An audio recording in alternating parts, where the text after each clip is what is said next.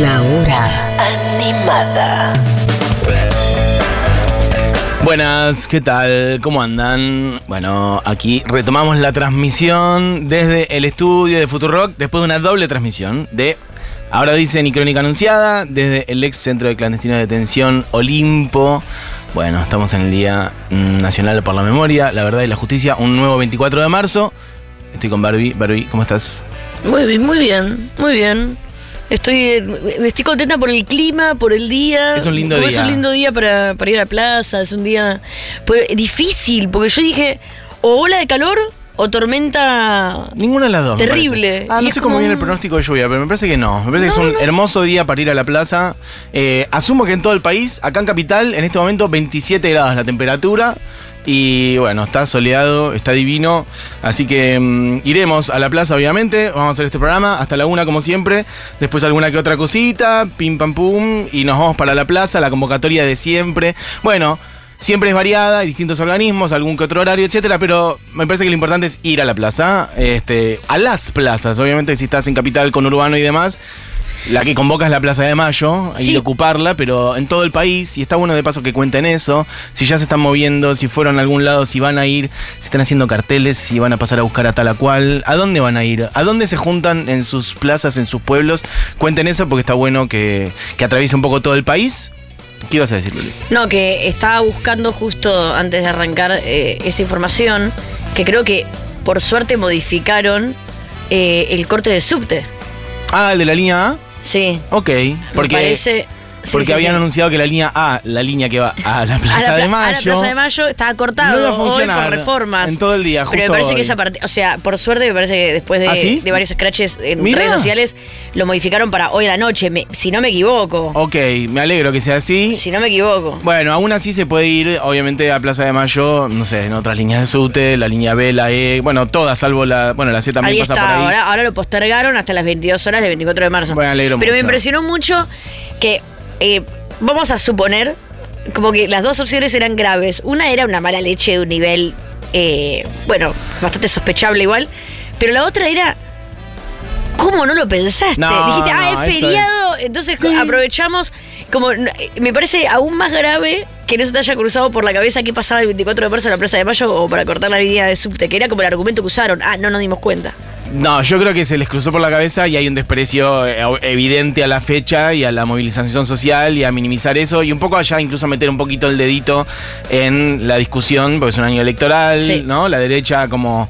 No, y la ingenuidad de pensar que va a bajar el volumen de derecha- personas en la plaza porque la línea A no funcione. No, claro, Pero por, eso suerte funciona. Me parece que tiene más que ver con un gesto de provocación que de otra cosa, pero bueno, funciona por lo que decís. Funciona, funciona. Eh, subte de trenes y premetro funcionan con normalidad. Bien, perfecto. Bueno, eh, gente que dice cosas. En Córdoba llueve a morir, mira. Espero que pare para las 5 de la tarde, que es la convocatoria a marchar. Bueno, gente que manda ¿Dónde se audios, convoca? Diego, en no cada idea. provincia. Eh, mira, tengo algunas convocatorias. Eh, bueno, tengo una lista enorme. En realidad puedo estar Oh. leyéndola hasta las 10 de la noche. Tengo el lugar en Mar del Plata. En Cor- mira, Mar del Plata la movilización de organismos de derechos será en Luro y San Luis. En Córdoba la marcha fue convocada por la Mesa de Trabajo de los Derechos Humanos en, Colón y Cañada.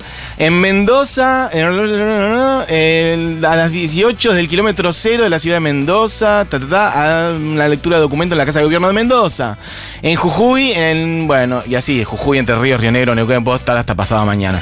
Pero nada, uno lo escuchan busca y Jujuy, aparece. Río Negro. Eh, eh, Voy a decir que la gente se va a ofender Neuquén. porque no lo estoy Y- leyendo. Pero puedo estar leyendo. Pero cuéntenme ustedes, cuéntenos ustedes. Hola, Hablando de Futu. A ver, Acá Sofía desde Córdoba, Hola. contarles que las marchas empiezan más tarde, siempre son a la tarde de hecho, arrancan 5 o 6 de la tarde, este año va a ser igual. Eh, y bueno, recordar la militancia eh, y la importancia de que estemos todos, todas y todes, porque estamos en un año electoral, donde tenemos que demostrar en números y en la calle, como siempre, que no nos da lo mismo lo que piensen y que esto se defiende con el cuerpo.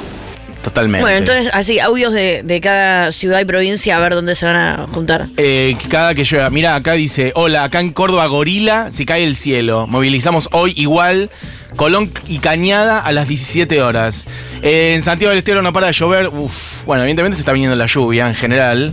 Este, bueno, ojalá que se pueda movilizar igual. Creo que hay varios audios más y cuando puedas. Acá vos- como un día súper movilizante, creo que para todos o para la gran mayoría.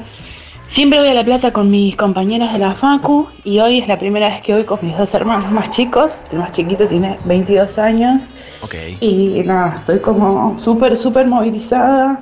Eh, creo que siempre es algo que hablamos, ¿no? Como, bueno, esto de somos responsables de- del país que le vamos a dejar a los que vienen y nada, poder reforzar la memoria en, en los más pequeños, que tal vez esto es que fue hace mil años y fue antes de ayer. Nada, ¿Sabes mucho. que Justo lo de reforzar la memoria en los más pequeños, me pasó algo muy eh, sorprendente que te preguntaba a vos y digo, bueno, les oyentes tal vez nos pueden ayudar mejor porque no tenemos tanto niñas alrededor. Eh, mi hijo empezó primer grado este año en la escuela pública y ayer eh, me contó que hubo un acto en la escuela por el 24 de marzo para los alumnos y le dije, ¿y de qué, de qué era el acto? ¿Cómo era? Y me dijo, era para recordar las cosas tristes que les pasó a Argentina. Y claro, pues yo casi me muero. Mira el Y concepto digo- de lo que armó, ¿no? Las cosas tristes que pasan ahora. Y, y calculo que se lo transmitieron así, que yo decía, porque también es fuerte, ¿viste? ¿Cómo Es se lo vas a son- transmitir a un niño sí, de son 6? niños de seis Dice, no, vamos a recordar las cosas tristes que le pasó a Argentina. ¿Y te gustó el acto? Me encantó, me dijo. Ok. Y mm, Pero no estaban invitados eh, padres, madres, o sí, porque fue un acto por lo que me decís. que lo hicieron los chicos de séptimo para el resto de ah, la los escuela. nenes de 7, pero Claro. todo entre niñes, digamos. Sí, podían ir igual eh, los padres que querían, calculo que más de séptimo grado, que era qui- quienes eh, hacían el acto. Eh, y la cuestión es que yo pensaba, yo fui a ocho colegios. ¿Qué? Ocho Me colegios. acordaba que habías cambiado de colegio. pero Siete no u ocho colegios, sí. 8, boluda. Uf. Solo en uno se hablaba del 24 de marzo.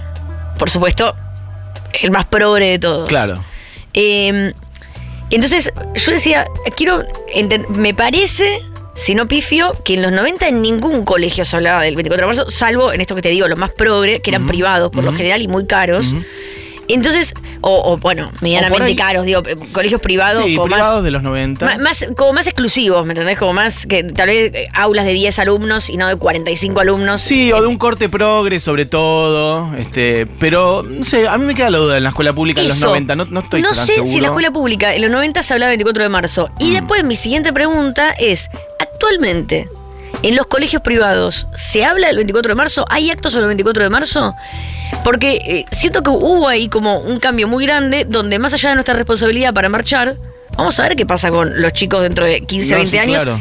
Habiendo ido a un colegio donde el 24 de marzo se habla constantemente de esto, porque a mí no me pasó. Ah, Yo tengo la sensación muy por arriba, esto igual es una este, sociología de, de- de- de vereda, pero que en los 80, 90 al- se abrieron, evidentemente seguro había, había colegios eh, privados súper aristocráticos y elitistas, pero había algunos más este, progres, por decir, y me parece que con el tiempo eso medio fue dejando de pasar y que los colegios más privados son eh, cada vez más caretas y más... Por de- eso lo Con una pregunto. línea de derecha, me parece, o más...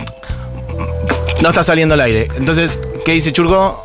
Juli dice que hay Olis. Eh, primaria y secundaria progre, primaria privada hippie, eh, secundaria pública. En los dos se hablaba el 24 de marzo fuerte. Claro. Fuerte, fuerte. Yo me egresé en 2016. para esa Por eso. Te iba a preguntar, Juli, ¿vo- vos fuiste al primario, no fuiste en los 90 ni al primario. No, no. Hijo de puta. Bueno, entonces, claro, sería. eh, mi pregunta, entonces es. 2000 para acá, colegios progres seguro sí, y colegio público ahora me entero también. Ahora, la escuela privada, la escuela privada bilingüe, la escuela privada No, no eh, católica, ¿habla del 24 de marzo? Yo creo que Y- con el tiempo se han puesto más a políticas, digamos, por decirlo Claro. de una manera, esas, la- esos. Porque ahora que el lugares 24 de marzo, yo siento mi pregunta, porque dije, no se me había ocurrido, al ser 24 de marzo feriado ahora, sí. siento que es bastante imposible esquivarle en un colegio. Bueno. Porque, ¿por qué es feriado? Sí, No bueno. podés no hablar de Está por qué bueno no es que digan qué les dicen, en todo Entonces- caso, quienes hayan ido al colegio hace poco o quienes tengan nenes o hijos grandes en escuelas que cuenten qué pasa. A mí se me hace que junto con el avance de, eh, bueno, un reposicionamiento del Estado a partir de 2003, Néstor, los juicios y demás, en la escuela pública se me hace que ha habido un gran avance, este, no sé así en los colegios Pero, privados. perdón, pero sí lo que me, me hizo dar cuenta es, dentro de mi ignorancia, la importancia de los feriados.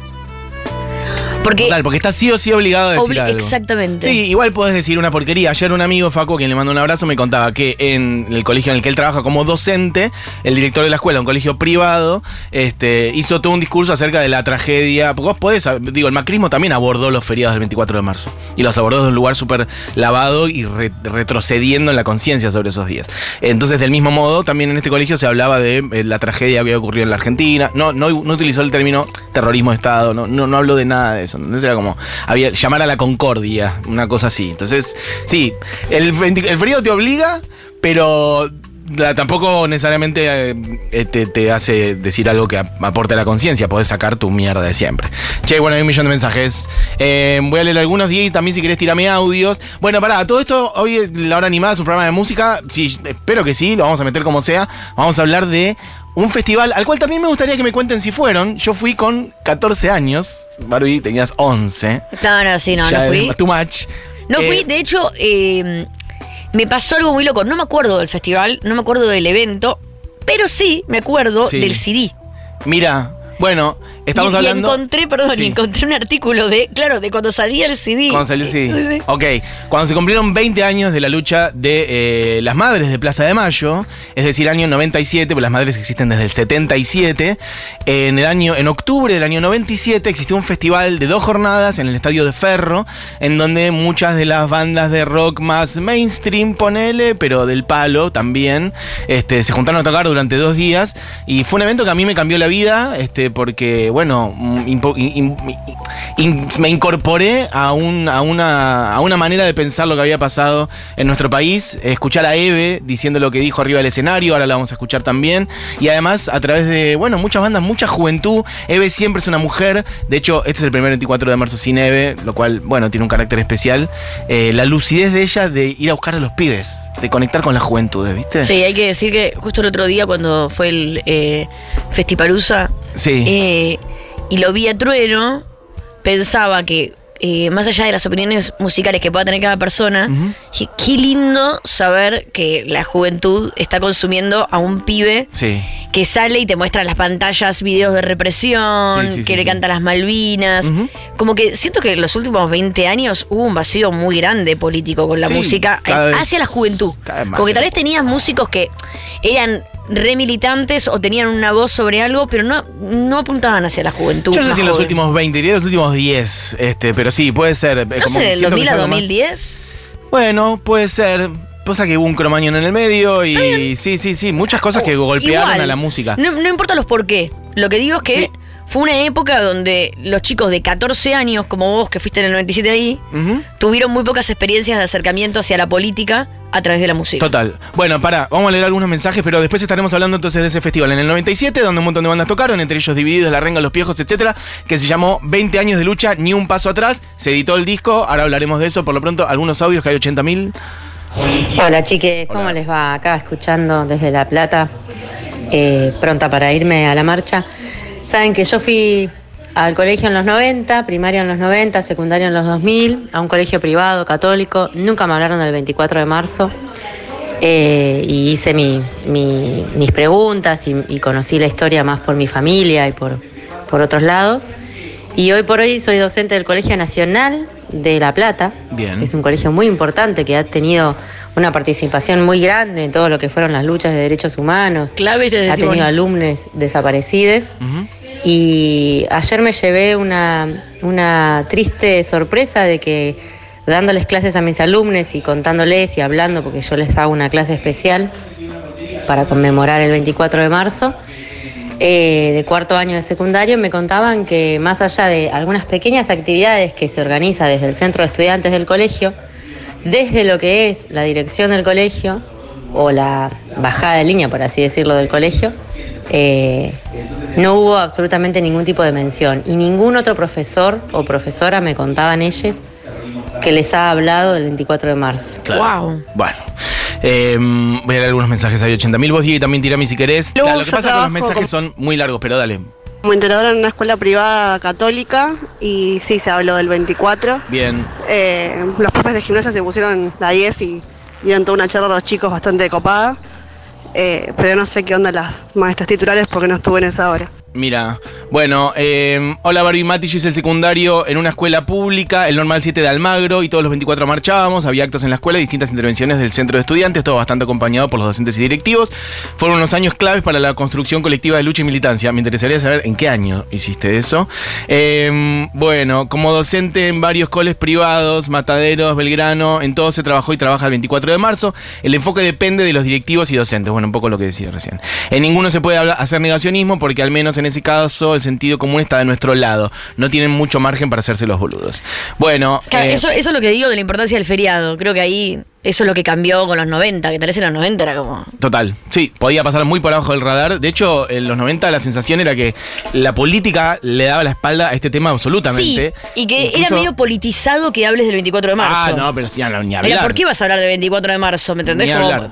Es que la política, bueno, eran los años 90, lo hemos hablado muchas veces, la política era una mierda en general, la política era eh, privatización, de, de- de- de- de- desarmar el Estado, la política, el peronismo, de hecho, en ese momento era el menemismo y eso era sinónimo de indulto. Entonces, bueno, eran años muy tristes desde la política. Por eso, de hecho, si uno escucha audios de Eve por entonces, como vamos a escuchar en instantes, este Eve dice, a nosotros los partidos políticos no nos interesan, la política es una mierda. Bueno, y sí, si toda la política estaba parada en un mismo lugar en ese sentido, ser. salvo algún partido de izquierda, obviamente. Y puede ser que también eso tenga que ver con la participación un poco de la música, que le es mucho más fácil al rock Mm. ser contestatario a la política que estar de la vereda política. Exacto. Como que también era más fácil en los 90 ser rebelde. Exactamente. Bueno, eso era lo de lo a donde po- podríamos ir para ahí, ¿no? Ya meternos un poco en el contenido y después Y de mientras vamos picando y los audios con el mensajes y contenido. Claro, hagamos una mezcla un poco de todo porque ya son y media y se nos va a pasar, pero mm, me parece muy interesante lo que está diciendo Barbie que en un punto, incluso para gente que después fue hasta para periodistas que después fueron medio derecha, etcétera, un poco lo que quiero decir es parecido que era bastante más fácil ser progre en los 90. Para los dos lados. Porque, la hegemonía neoliberal era tan grande que, bueno, era como Vos no más. sabés, un es poco para más los dos lados. No sabés la cantidad de mensajes que yo recibo. Eh, de, de lo que más recibo mensajes de, de odio, si querés, o de Sí. bronca, es sobre como qué cagada eh, que te dediques al rock y que eh, eh, estés politizada, lo menos rockera del mundo. Claro. Y yo, qué confusión. No, una claro. confusión muy grande, pero que también viene de esa época. Donde, claro, es verdad, todos los políticos son una mierda. Y, y eso se fue modificando en cada contexto y en cada lugar. Y la verdad que hoy es más ser más de derecha que otra cosa ser apolítico. Bueno, claro, por eso, sí, total, la conexión entre la. el- Es es estar en contra de los derechos eh, de la justicia social, ser apolítico. Es estar en contra de los derechos básicos, ser apolítico. Bueno, Diego, escúchame, tirate primero a la renga en vivo. Vamos a picar varias. El asunto es así. En octubre del año 97 se cumplían 20 años de la Asociación Madres de Plaza de Mayo. La Madre de Plaza de, Mayo por entonces no tenían muchas de las cosas que luego fueron construyendo. Por ejemplo, la Universidad de la Madre de Plaza de Mayo, de hecho, nació gracias a los recursos que se juntaron en este festival.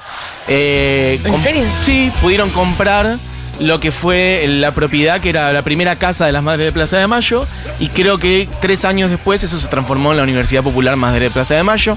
Me refiero al festival que se llamó 20 años de lucha, ni un paso atrás, y tocaron, bueno, esto es en vivo, ¿eh? esto es en ese festival, La Renga, escucha un poquito.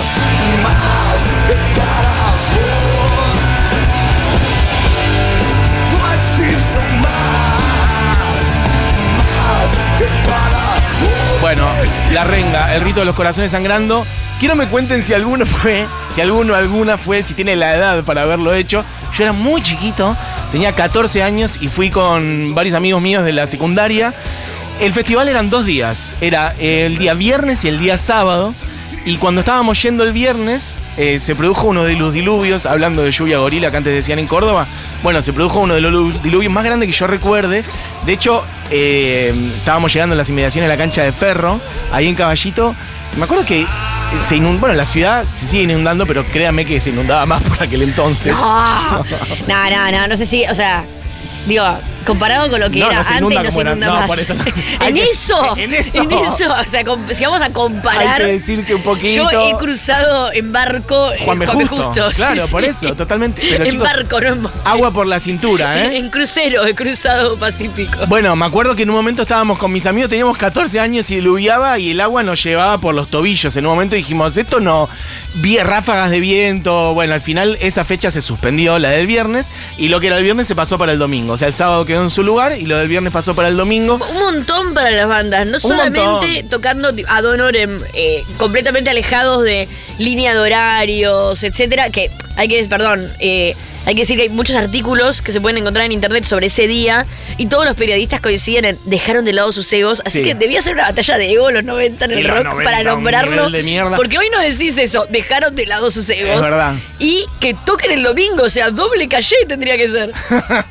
Creo que algunos no pudieron estar. Este, de hecho, yo no fui al final a la del domingo, fui solamente a la del sábado. Bueno, es que en la década siempre existió, pero esa década era la, sobre todo la de la rivalidad entre los hippies y los punks y no sé qué, ¿viste? Como Había mucha plata para que el se rock, Cerati, entonces, ese tipo de cosas. Mucha plata ¿viste? para el rock. Muy mainstream. Era a Mucha cortar guita, cabezas. Mucha guita había. Bueno, el uno a uno y lo mainstream, ¿no? Bueno, las bandas que tocaron entonces fueron Divididos, La Renga, Las Pelotas, Bersuit Bergarabat, Animal, León Gieco, Ataque, Los Piojos, Todos Tus Muertos. Hasta ahí ninguna mujer. Actitud María Marta. Y que hay que decir que Actitud María Marta además tiene eh, una miembro Sí. que es hija de desaparecidos. Total. Eh, ¿Qué más? Los Caballeros de la Quema. Malón, Rata Blanca, divididos en dos días.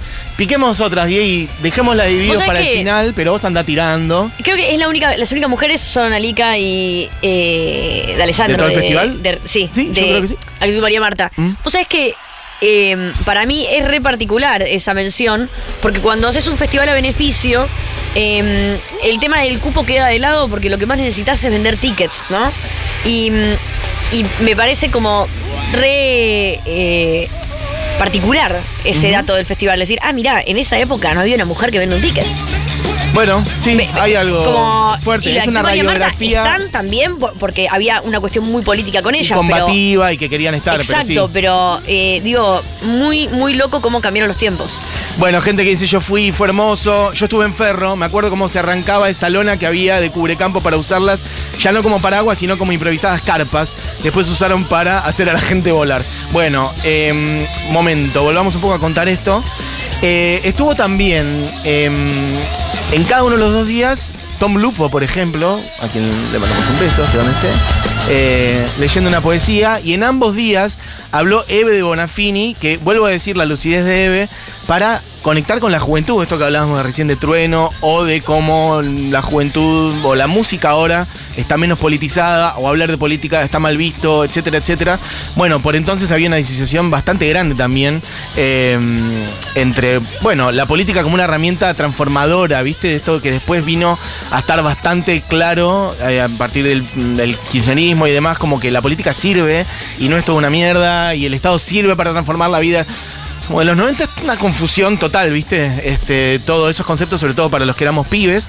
Y de repente tener una mujer que diera este discurso. Eh, digo, tenemos cuatro pedacitos, ¿no? Bueno, a ver, no sé cuál es cuál entonces, pero tira el primero, supongo. Queridos todos. Queridos todos. 20 años pasaron para poder hacer hoy esto aquí. Para ustedes.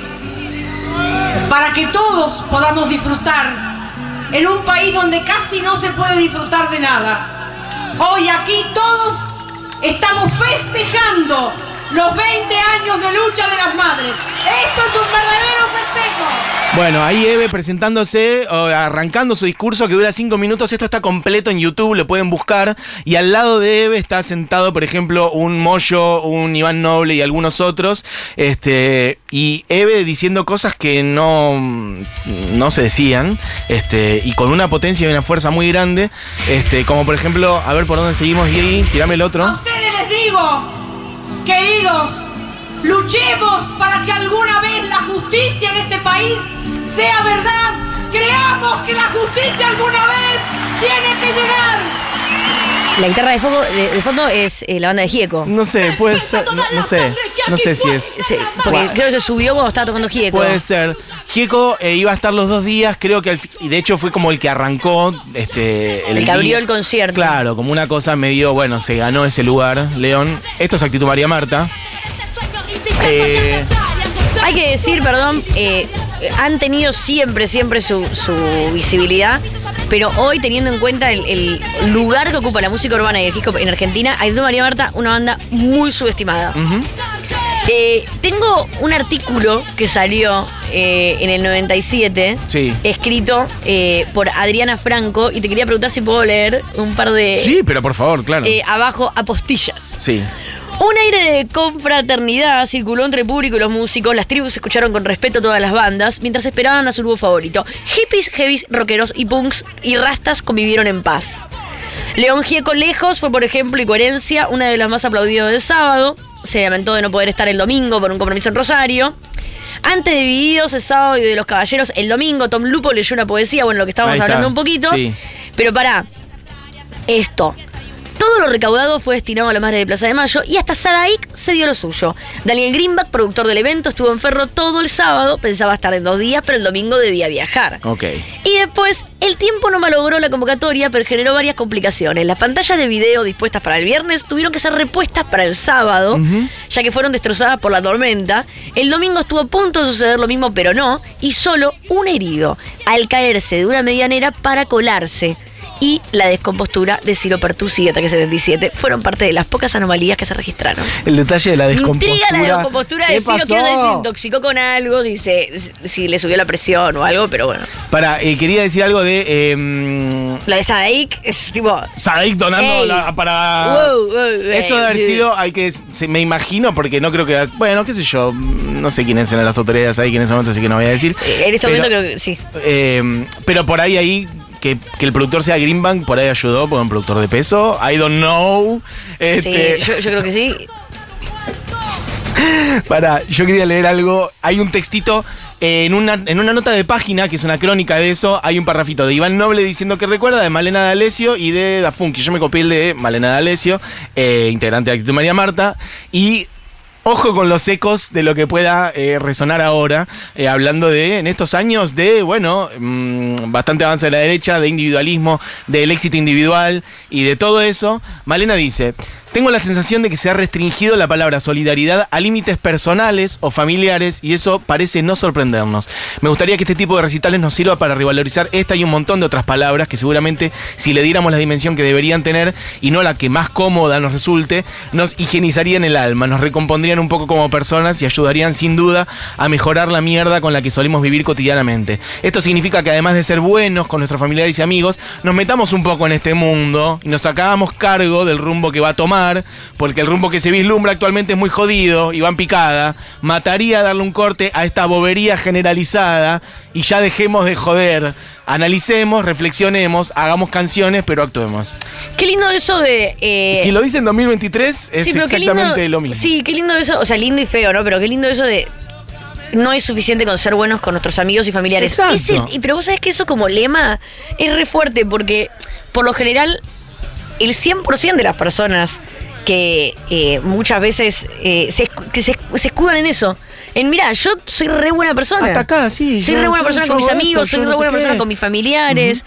Como eh, esa micro burbuja Bueno, que por lo general siempre es una microburbuja de, de, de muchos privilegios, ¿me entendés? Donde no cuesta nada ser bueno también, ¿no? No, y además creo que tiene que ver con una transformación de, o de una reducción de dónde ha ido a parar justamente la palabra transformación. Hace años que la transformación es la personal.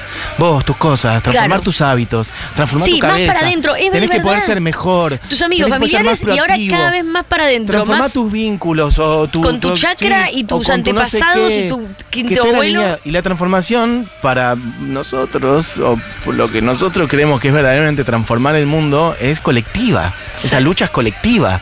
Eh, no es solamente que vos trans- transformes para adentro comiendo cereales de no sé dónde, este, sino, bueno, juntarte con otra gente. Vamos a escuchar, hay dos pedacitos más de Eve, estos son un poquito más largos, pero dice cosas muy interesantes. Tercer audio de Eve, entonces hablando a la juventud, en otras personas, a un Matías Mesolam de 14 años en la cancha de Ferro en el 97. Nosotras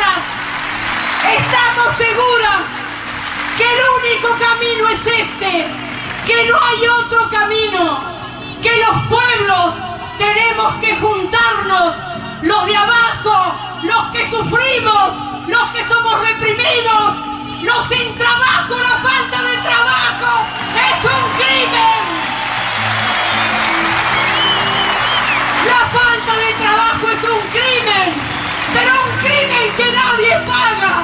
Y nosotros queremos que los que hoy cometen el crimen dejarnos sin trabajo lo paguen y lo paguen caro. Bueno, Eve Bonafini y su lucidez. Perdón, que va apareciendo en diferentes momentos del show. Sí. Acá eh, estaba justo leyendo que aparecía cuando, cuando claramente eh, lo primero que habíamos escuchado era cuando Gieco le hacía, eh, le daba el primer pie para que entre. Y después hablaba entre eh, Malón y Rata Blanca, por ejemplo. Entonces, yo creo que ahí es donde escuchamos los gritos y después también después de la renga. Claro, que y se iba cebando, cebando, cebando. Yo creo que eh, eh, para el final ya estaba tocando un solo. Es probable. Bueno, y bueno, esto que pensaba, ¿no? De dos sábados llenos de jóvenes. En ese momento creo que eran casi 25.000 personas por día. O sea, fueron más de 50.000 personas en total.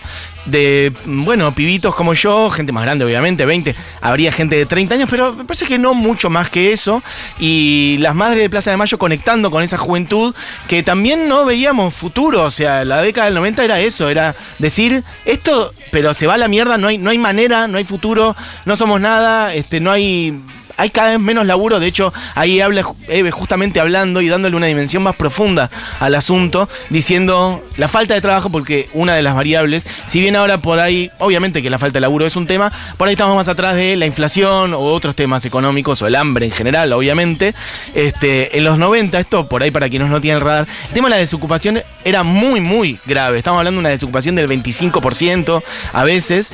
La gente, gente grande que se quedaba fuera de laburos, cerraban, por ejemplo, el- los trenes, se privatizaba tal cosa y cada, con cada una de esas oleadas iban quedando miles y miles y miles de personas sin laburo. Todas las importaciones abiertas, venía todo de afuera, cerraban fábricas, cerraba, cerraba, cerraba fábricas. Cantidad y cantidad de gente que tenía edad para laburar y para hacer cosas sin laburo y uno era un pibito saliendo a ese mundo y decías, Bueno, por eso también es muy distinta la opinión que puede tener una persona que vivió esa época eh, en juventud Hmm. y las personas que tal vez viven la juventud hoy, que tal vez no...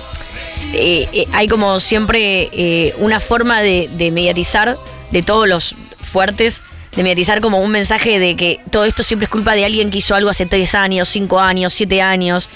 Y, y tal vez uno cuando vivió los 90, eh, desde una perspectiva un poco más inocente, eh, pero eh, con una mirada, ¿me entendés lo que te digo? Como siendo adolescente o siendo joven, sabes que no es algo de hace cinco años y sabes que todo lo que hagas hoy tiene una repercusión dentro de 20 años mucho más grande de, de- de lo que puedes prever.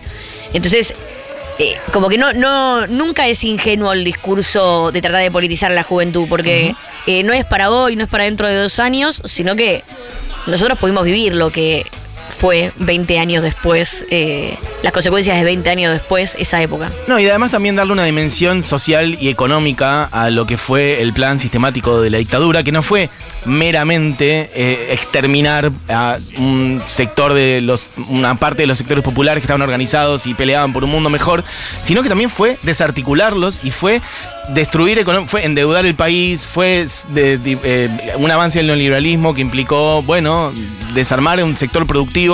Y el plan del neoliberalismo va mutando de cara, pero vuelve. Y el plan del macrismo es ese, y el plan de la derecha sigue siendo ese, y no es menor eso. Por eso, como darle una densidad un poco más política y económica a lo que pasó en la dictadura y ver cómo eso tiene continuidades en los sectores políticos de hoy, en los sectores negacionistas de hoy, en sectores de la derecha rancia que están muy fuertes hoy, en sectores del empresariado de hoy, me parece que es clave para que entendamos que esas luchas hay que seguir dándolas y hay que seguir defendiendo la democracia de un montón de otras cosas que además sabemos, el rol de la justicia en estos años, etcétera. La democracia está hackeada por un montón de lados y muchas de esas tienen continuidades muy claras con la dictadura, así que bueno, no es solamente un museo esto que estamos haciendo, sino al revés, es traer la historia al presente y quería escuchar el último pedacito del discurso de Eve, este, a ver qué decía. Gracias a todos los que donaron algo para que esto sea posible y a las bandas, a esas bandas que se juntaron para decirles a ustedes que entre nosotros No hay nada que nos separe. La música nos unió esta noche. La rebeldía nos tiene que seguir uniendo. Ustedes tienen que ser rebeldes, pibes.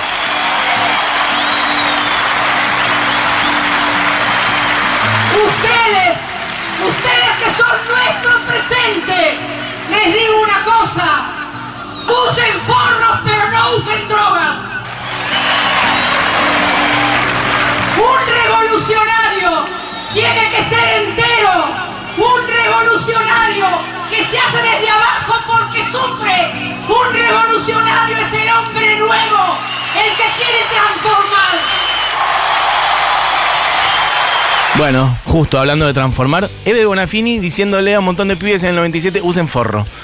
Ya muy, muy, muy allá, muy arriba. Bueno, chiques, un repaso por lo que fue este festival que fueron dos días, sábado 11 de octubre y domingo 12 de octubre del 97, 20 años de lucha, ni un paso atrás de las Madres de Plaza de Mayo, siendo este el primer 24 de marzo sin Eve de Bonafini en persona, va a faltar algo en la plaza, pero vamos a estar todos también ahí justamente para, para poner el cuerpo y para, bueno, hacer presente a Eve eh, para siempre también. Vamos a poner una canción, de hecho el disco del cual hablaba Barbie antes es un disco que se editó con una canción de cada una de las bandas, no son los shows completos ni nada. Una Seis pesos estaba, eh, creo que en la revista página 12. Sí, página se lo sacó por 6 pesos en un momento. El disco se llama Ni un paso atrás. Bueno, participación de Bono, no pusimos eso, no Pero importa. eh, la participación tiene que ver, justo el mismo año había venido el- la gira esa de Pop Mart. ok, Sí, ¿no? Pop Mart era del disco pop. sí. Y él hacía eh, Mother of Disappears, Sí, que es una es una canción, canción de del ellos. 87 Sí. de, de, de. Como que hay que decir que de todas las participaciones, eh, como hay, siempre está su- subido eh, No, acá en una. bien. En esta, Bono fue bastante genuino. Hay que darle la derecha. Sí, sí, sí, sí, sí. eh, que con la madre de desaparecidos eh, de, de Joshua Tree fue como que se escuchó en todo el mundo ese. Total. Hay tres tracks de Bono en este disco. Está la canción y después creo que hace una lectura de una Sí. poesía en español y en inglés. Bueno, en fin.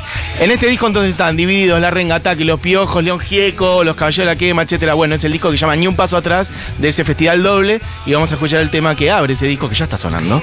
Que es la versión de A la Delta, Divididos. Que las hizo subir a todas las eh, abuelas y madres de Plaza de Mayo en River. Ahí me estaba tratando de acordar. Bono. Sí. Total. Bueno, divididos. A la Delta en vivo, en la cancha de Ferro, en el Festival por las Madres de Plaza de Mayo.